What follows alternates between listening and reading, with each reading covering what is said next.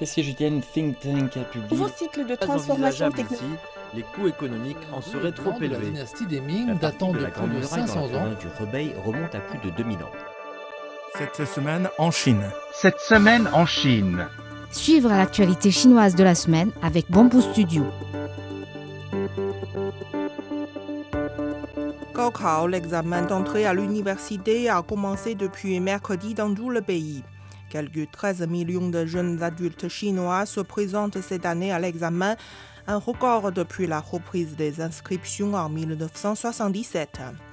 Les examens durent de 2 à 4 jours en fonction des matières choisies. Le taux d'admission à l'université en Chine a atteint 94% l'année dernière.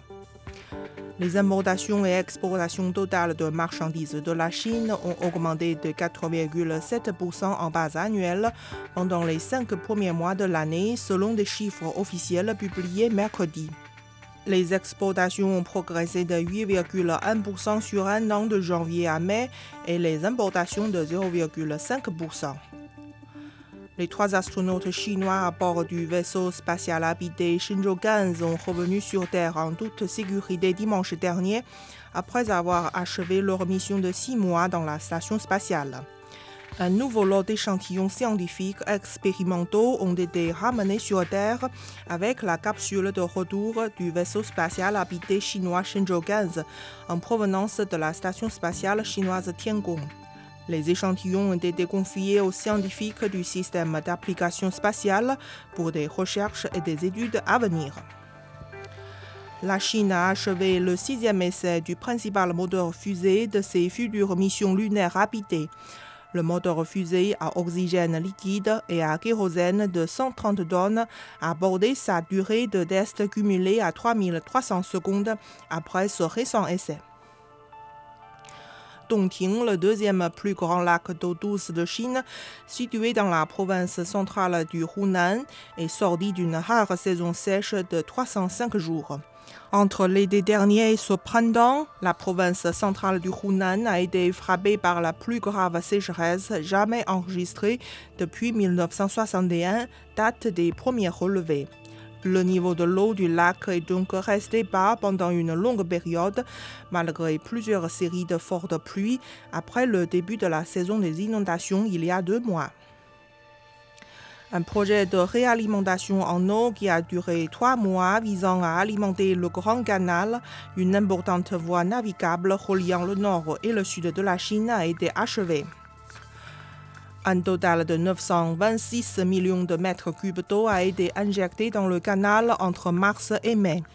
Le canal est en eau sur toute sa longueur pour la deuxième fois en un siècle. Le Grand Canal était autrefois une voie navigable importante reliant Beijing à Hangzhou dans la province chinoise du Zhejiang. Oppo, le fabricant chinois de smartphones, a annoncé la fermeture de son unité de conception de bus, citant des incertitudes dans l'économie mondiale et l'industrie des smartphones. La société qui a créé l'une des marques de smartphones chinois les plus réussies cessera les opérations de son unité aiguë qu'elle a mise en place en 2019. Les produits aigus incluent la puce Mari Silicon X, une idée de traitement neuronal qui améliore les images pour la vidéo et la photographie prise sur les smartphones. China Southern Airlines, l'un des principaux opérateurs aériens à l'aéroport international Daxing de Beijing, a lancé mercredi un nouveau service aérien direct de l'aéroport vers Londres au Royaume-Uni.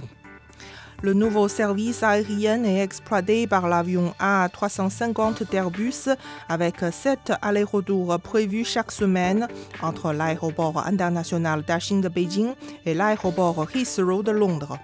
En tant que nouvel aéroport de Beijing, l'aéroport international Daxing est devenu opérationnel le 25 septembre 2019. L'aéroport a déclaré qu'il prévoyait de reprendre davantage d'opérations aériennes internationales à l'avenir. Les voitures chinoises, qu'elles soient à essence ou électriques, ont affiché des chiffres de vente impressionnants en Israël depuis le début de 2023, selon l'Association des importateurs de véhicules d'Israël. BYD, le principal constructeur chinois de voitures électriques, est devenu la marque de voitures électriques la plus vendue dans l'État hébreu au cours de la période, avec près de 8500 voitures électriques vendues.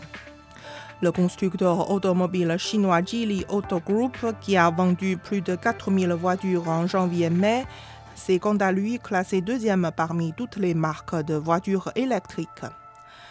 CRRC Tangshan, un important constructeur chinois de trains à grande vitesse, a produit le premier train léger sur rail à énergie nouvelle pour l'Argentine. Il s'agit du premier projet d'importation de tels trains par la Chine.